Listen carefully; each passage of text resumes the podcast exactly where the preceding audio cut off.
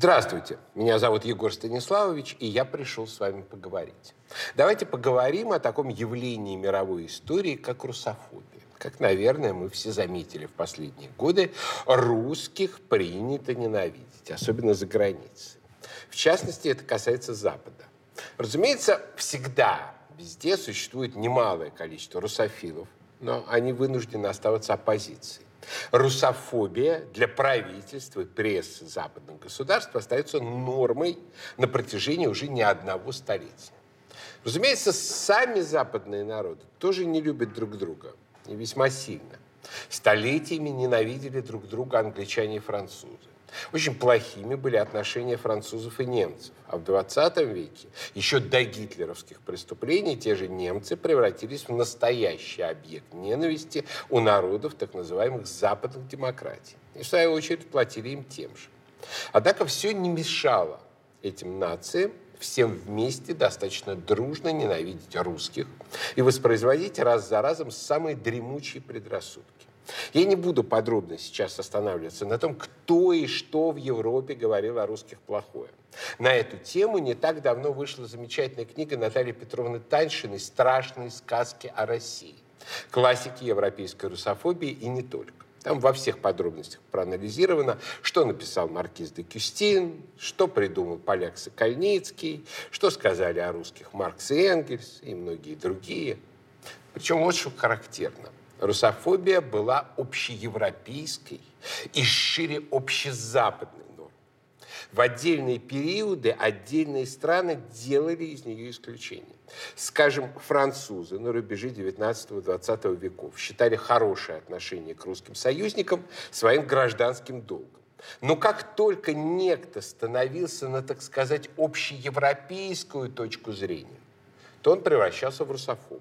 И наоборот, русофилов обвиняли в предательстве общеевропейского дела и общезападных ценностей и интересов. Иными словами, неприятие России и русских на Западе носит не национальный, а цивилизационный характер. Француз в качестве француза или немец в качестве немца может относиться к России с уважением и даже любовью. Считать союз своей страны с Россией полезным. Но он же в качестве европейца, в качестве западного человека обязан быть настроен к России, как другой цивилизации и другому историческому миру резко враждебным. Это подтверждается и тем фактом, что внутри самой России существует такое явление, как внутренняя русофобия. Это явление неплохо исследовано академиком Игорем Ростиславовичем Шафаревичем. А ярчайший образец на века дал Федор Михайлович Достоевский в лице лакея Смердякова. Хорошо, как бы нас тогда покорили эти самые французы. Умная нация покорила бы весьма глупую и присоединила к себе. Совсем даже были бы другие порядки. То есть наша внутренняя русофобия – это тоже явление цивилизационного характера. Некоторая часть людей в России, иногда русские, иногда не русские, иногда с непонятной смешанной идентичностью, их в последнее время популярно стало называть навиопами, считает, что Россия недостаточно принадлежит западной цивилизации, а поэтому должна быть оккупирована настоящим Западом. Иногда в самом прямом смысле. С тем, чтобы в ней навели совсем другие порядки. Сами внутренние русофобы считают себя в России кем-то вроде агентов изменений и вестернизации. А по факту предъявляют претензии на то, чтобы стать колониальной администрацией в этой прекрасной оккупированной России будущего. Недавно широко вошедшее в обиход понятие иноагенты в данном случае очень точно описывает реальность. Итак, Русофобия – это феномен, возникший как результат цивилизационного конфликта России и Запада. Как результат раздражения Запада и ориентированной на Запад части российского общества от того факта, что Россия представляет собой самостоятельную цивилизацию, которая в Запад вливаться не собирается. Самостоятельная русская цивилизация – это то, чего с точки зрения Запада и западников не должно быть. Поэтому следует отменить, запретить, проклясть. Этим цивилизационным конфликтом объясняется в феномене русофобии много, но не все. В истории России бывали периоды, когда мы старались быть похожими на западноевропейцев буквально во всем. Подражали им как обезьяны. Налагали запрет на любые проявления самобытности русской цивилизации. Русская подражательность иногда доходила до смешного и постыдного. Один помещик в царствовании Елизаветы Петровны решил научить дочерей модному французскому языку. Нанял учителя, платил ему хорошее жалование несколько лет. Дочки вышли в свет, заговорили на своем французском, и их никто не понял. Оказалось, что нанятый учитель был чухонец и учил их финскому языку. Маленькая аллегория всего нашего Запада. Но даже вот в эти периоды максимального подобострастия и чужебесия, как выражался приехавший в Россию в 17 веке хорватский мыслитель, славянофил Юрий Крижанич, на Россию в Европе все равно смотрели как на чужака. Мало того, русофобия только обострялась. Не случайно ведь самый знаменитый русофобский документ называется «Завещание Петра Великого» то есть приписан именно царю-западнику. Почему так? Почему вестернизированную Россию любят на Западе не больше, а, пожалуй, в чем-то и меньше, чем Россию самобытную? Все дело в том, что вестернизированная Россия, которая стремится участвовать в делах Европы, все равно остается большой, могущественной, сильной страной. Огромной страной, которая по площади больше всей остальной Европы. Страной с огромными ресурсами и с могучими вооруженными силами.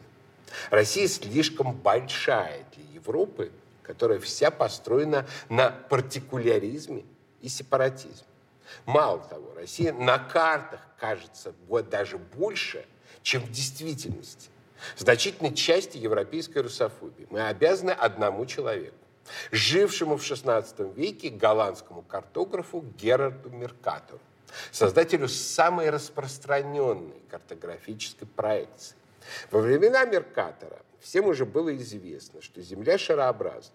Соответственно, возник вопрос, как перенести кривую поверхность на плоскость карты таким образом, чтобы сохранились угловые расстояния между объектами. То есть корабль, идущий на запад, продолжал идти на запад. И вот Меркатор изобрел простой и изящный способ этого отображения. Чем дальше от экватора и чем ближе к полюсам, тем объекты на картах изображались в большем масштабе для того, чтобы эти угловые расстояния сохранять. Соответственно, в меркаторовской проекции, которая используется и по сей день, страны, находящиеся ближе к полюсам, прежде всего к северному, получаются на карте непропорционально большими. Это прежде всего относится к России и к Канаде, а также к острову Гренландии. Немаленькие страны приобретают на карте гомерические, просто подавляющие пугающие размеры. И вот, входя в Европу, это огромная Россия, которая на карте еще больше, чем в действительности, при этом не может не стремиться играть в ней первостепенную роль. Такую роль, которая с точки зрения западноевропейцев ну, никак не пристала младшей ученице западной цивилизации.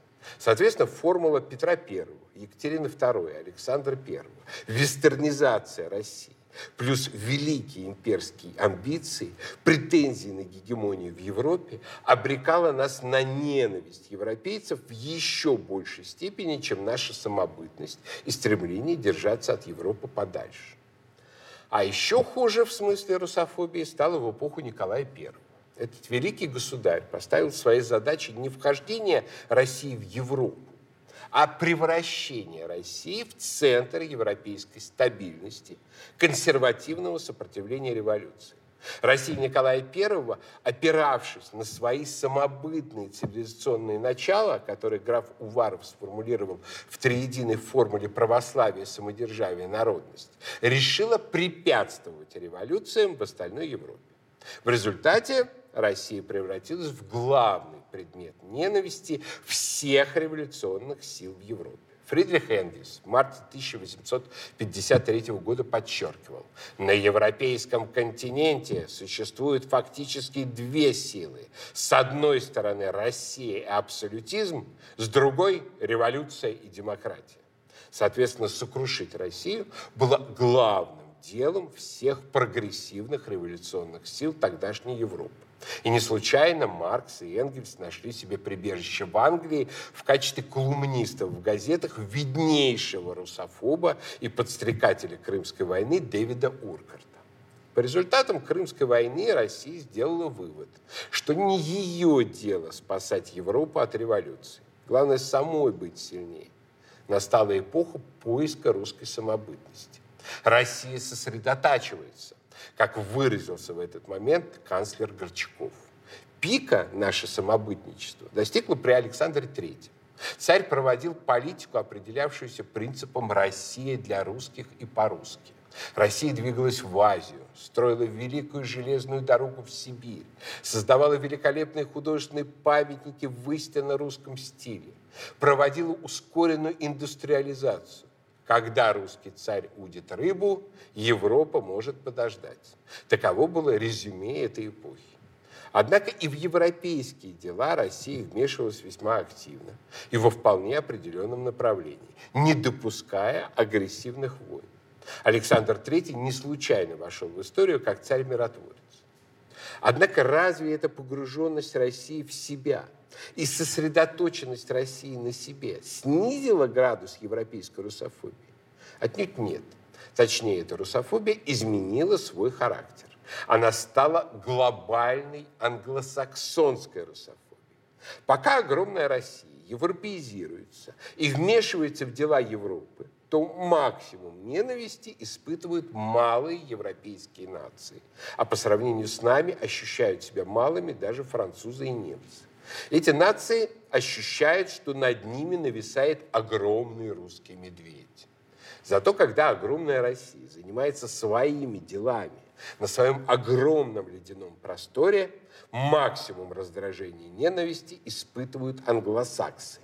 Внезапно оказывается, что двигаясь от Европы, мы прищемляем то там, то тут огромную англосаксонскую колониальную империю, которая раскинулась на всех континентах.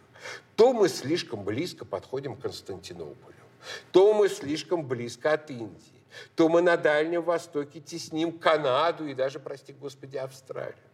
Поскольку англосаксы раскинулись всюду, то слишком большая Россия им всюду и мешает. Так же, как в философии существуют две противостоящие друг другу школы, континентальная философия и англосаксонская аналитическая философия, правда, вторая по совести это не философия вообще, точно так же существует и две непохожих школы русофобии – континентальная и англосаксонская. Суть континентальной школы – Россия слишком большая и давит на маленькую грациозную Европу. Россию нужно загнать подальше в Азию. Суть англосаксонской школы Россия слишком большая, поскольку на нее натыкаешься всюду. В Европе, в Азии, в Арктике, на Тихом океане, в Антарктике, даже в Африке а не должно быть такого, чтобы какая-то сила мешала всеобщему распространению англосаксов. Кстати, к распространению этого англосаксонского типа русофобии тоже немного приложил руку Герард Меркатор который одним из первых высказал мнение, что огромная Россия мешает западному мореплаванию.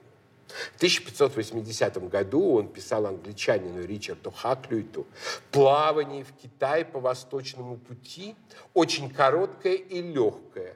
И я часто удивлялся, что счастливо начинаемое, оно оставалось незаконченным. И этот путь был заменен западным, когда более половины вашего пути уже известна. Ибо за островом Байгачом и Новой Землей сейчас простирается громадный залив – замыкаемый с востока мощным Табинским мысом. И в середину залива впадают реки, которые, протекая через всю страну Серику и будучи, как я думаю, доступны для больших судов до самой середины материка, позволяют легчайшим образом перевозить любые товары из Китая и других окрестных государств в Англию. Впрочем, не без основания думая, что плавание по этому пути прервано, я полагаю, что император России и Московии чинит этому какие-то препятствия. Именно ориентируясь на мнение Меркатора, англичане старались прорваться на реку Обь, рассчитывая по ней пройти в Китай. Насколько огромна Средняя Азия и насколько непроходима пустыня Гоби, они представления не имели. Зато мечтали превратить остров Вайгач в северный Гонконг. Русские купцы Строгановы, правившие русским Приуральем, отлично были о планах англичан осведомлены. Поэтому-то Строгановы направили на Обь Ермака, чтобы опередить англосаксов, и преуспели началась Великая Сибирская эпопея России, которую во многом подхлестывало опасение опережающего проникновения европейских мореплавателей и особенно англичан.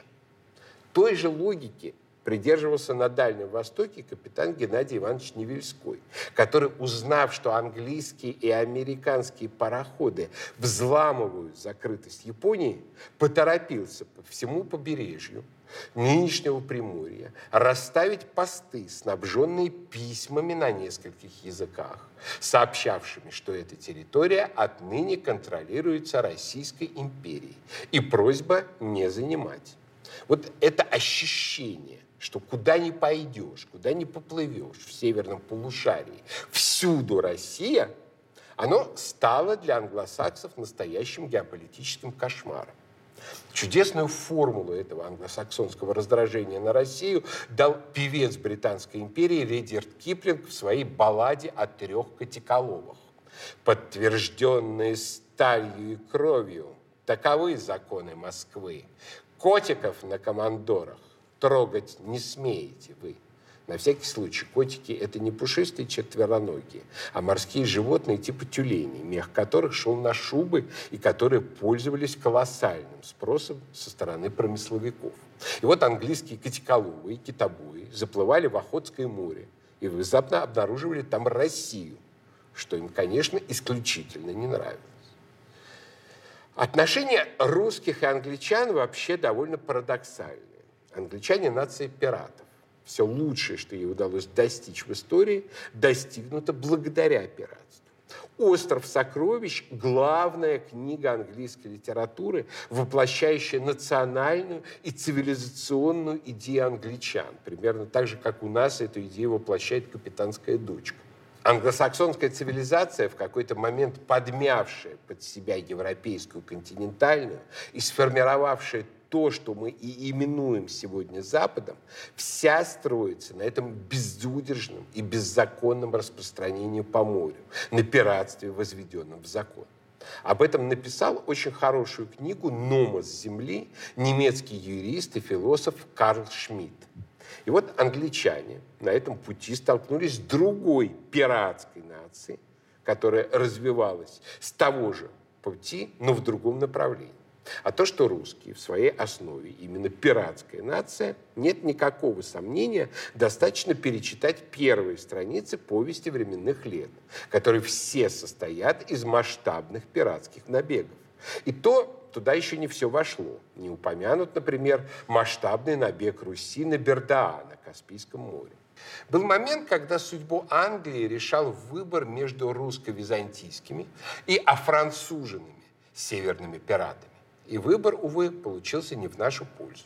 В 1066 году английскую корону, находившуюся в руках у воспринимавшегося как узурпатор Гарольда Годвинсона, одновременно попытались захватить норвежский король Харальд Хардрада и нормандский герцог Вильгельм Бастард.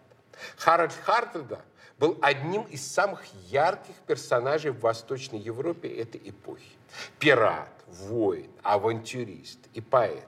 Он был влюблен в Елизавету, дочь Ярослава Мудрого, но та отвергла его, пока он не приобретет богатство и славу. Харальд отправился в Византию, где в составе варяга русской гвардии совершал воинские подвиги на Сицилии и одновременно сочинял свои висы радости.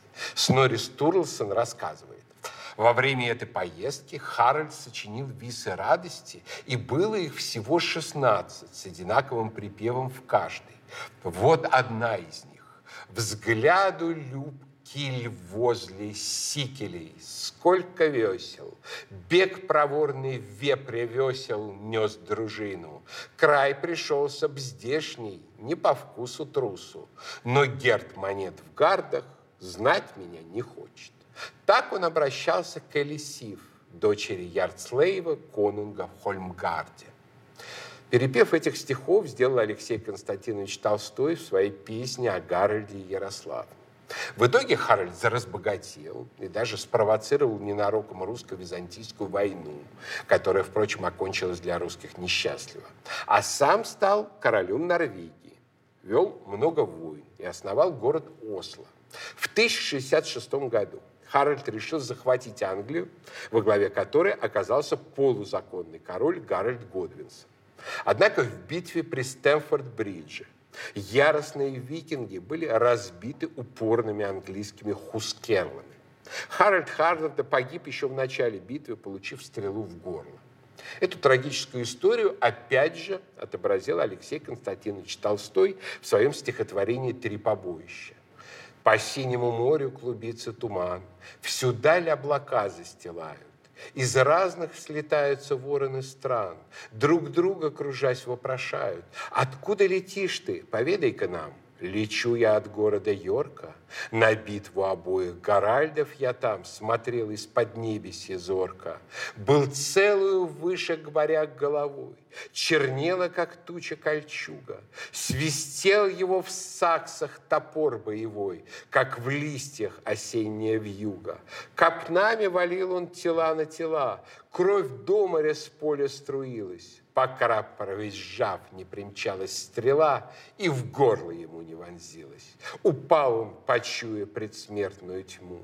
Упал он, как пьяный набрашно. Хотел я спуститься на теме ему, но очи глядели так страшно. И долго над местом кружился я тем, и поздний дождался я ночи. И сел я варягу Горальду на шлем и выклевал грозные очи. Удивительно, но в следующей битве при Гастингсе той же смертью пойдет его победитель Гарольд Годвинсон. Английское войско было ослаблено битвой с норвежцами, и его разгромили норманцы Вильгельма Бастарда. То есть, в общем-то, те же самые норманы, но осевшие на территории Франции, создавшие там довольно крепкое государство с рыцарской конницей и полностью офранцузившиеся и окатоличившиеся. Кстати, на осиротевшей дочери Дегоральда Годвинсона Гите женится Владимир Мономах. И все русские государи до Федора Иоанновича будут его потомками. Если бы в этих битвах одержал победу Харальд Хардрада и стал английским королем, то, скорее всего, история Англии и Европы развивалась бы вообще по-другому. Англия еще много столетий держалась бы ближе к североевропейскому миру и к Руси. Вряд ли бы Харальд так жестоко подчинил английскую церковь римским папам, как это сделал Вильгельм, который и шел на Англию во многом по папскому благословению. Ну, случилось так, как случилось.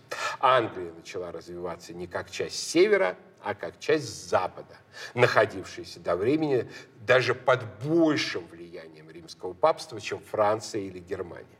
В итоге к началу нового времени англичане мутировали в морских и океанских пиратов, вообще не признающих понятия границ. А русские на нашей бескрайней равнине с могучими реками во все большей степени превращались в пиратов речных и прибрежных. Причем у нас как-то недооценивается вклад новгородских ушкуйников в становление волжского и донского казачества хотя именно он был, по всей видимости, решающим. В XIV веке ушкуйники из Новгорода ходили в походы по Волге и Каме, в равной степени грабя и русские и Кострому, Нижний Новгород и Вятку, и нерусские тогда еще Казань и Сарай. Постепенно власть русских государей эту вольницу прикрыла, но именно ушкуйники положили начало русскому казачеству, которое, напомню, начиналось не с конных всадников степи, а судовых ратей. Именно эти судовые рати казаков в содружестве со стрельцами проплыли всю Сибирь и Дальний Восток и утвердили всюду Россию, о которую и начали спотыкаться англосаксы. Если бы я верил в эволюцию, я бы сказал, что русские англичане – это две альтернативных ветви эволюции одного вида геополитического хищника. Но я не верю в эволюцию, а верю в творение.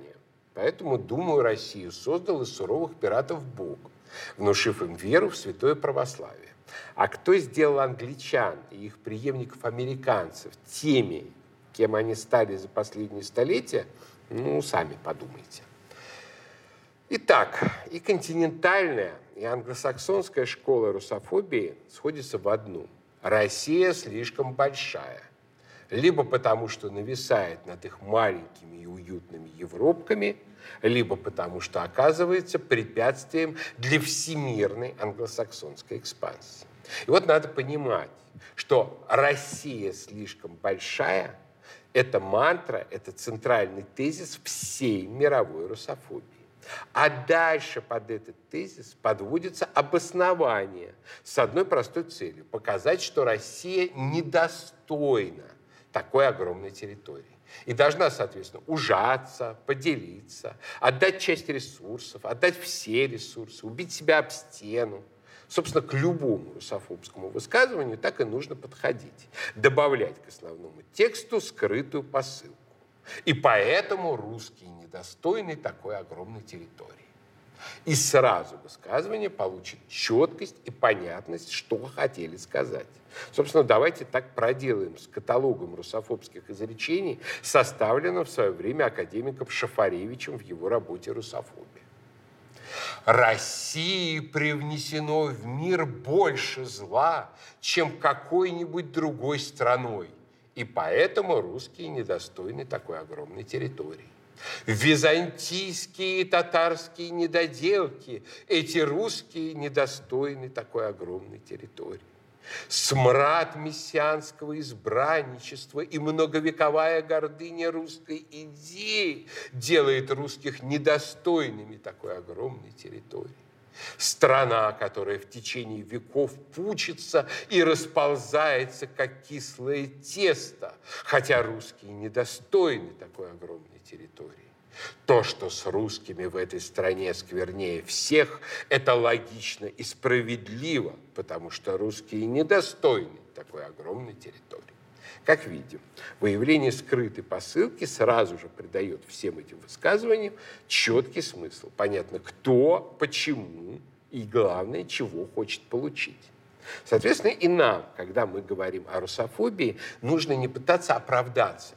Мы не, мы не рабы, у нас своя русская свобода, мы не завоеватели, не колонизаторы, не агрессоры, вообще у нас широкая душа и все такое прочее. Нет никакого смысла оправдываться, отражать придирки, с помощью которых наши враги обосновывают причину, по которой мы недостойны нашей территории. Если мы понимаем, что дело не в обоснованиях, а в самой этой территории. Нас слишком много. На самом деле территории народом не распределяются где-то по жребию. Каждый народ создает свою территорию сам. Огромная и богатая страна досталась русским благодаря тому, что наши предки осваивали ее на протяжении многих столетий. Воевали и договаривались, пахали, строили и торговали. Осваивать ее было непросто, потому что это была северная суровая земля, которая многим народам кажется вообще не приспособленной для жизни. Самый северный из крупных городов пустынной Канады, Эдмонтон, находится на 53-й широте. На широте Брянска и Тамбова. На широте Москвы, Петербурга, тем более Мурманска. В Канаде лишь небольшие местечки. То есть если бы русским досталась Канада, мы бы ее заселили полностью. Вот мы, русские, создавали огромную территорию нашего государства, изобретая все новые стратегии проникновения и заселения. общежитные монастыри учеников Сергия Радонежского, освоившие русский север, засечные черты, с помощью которых мы отняли южное русское дикое поле у кочевников, казачьи ватаги и стрелецкие рати, которые продвигались по рекам Северной Евразии, а строгие крепости, которыми русские защищались от набегов соседних народов, крестьянские запашки, позволявшие сеять рожь в Прибайкалье или по реке Лень. Русские мореплаватели, как Семен Дежнев или Геннадий Невельской, открывавшие новые земли и приводившие их в покорность русскому государству. Русские инженеры, соорудившие величайшую железнодорожную магистраль планеты – Транссиб. Иными словами, такая огромная территория свалилась на русских не благодаря случайности, а потому что мы выживали там, где никто не мог выжить. Делали то, чего никто не смог сделать. И строили это пространство кирпичик за кирпичиком. И те особенности культуры и цивилизации, которые с точки зрения Запада делают русских недостойными нашей огромной территории, как раз и помогали ее создать. Например, если бы русские не приняли православие, мы бы так и сжались на окраинах Европы поближе к римскому папе. Они считали бы, что единственное православное царство во Вселенной должно занять как можно большую площадь.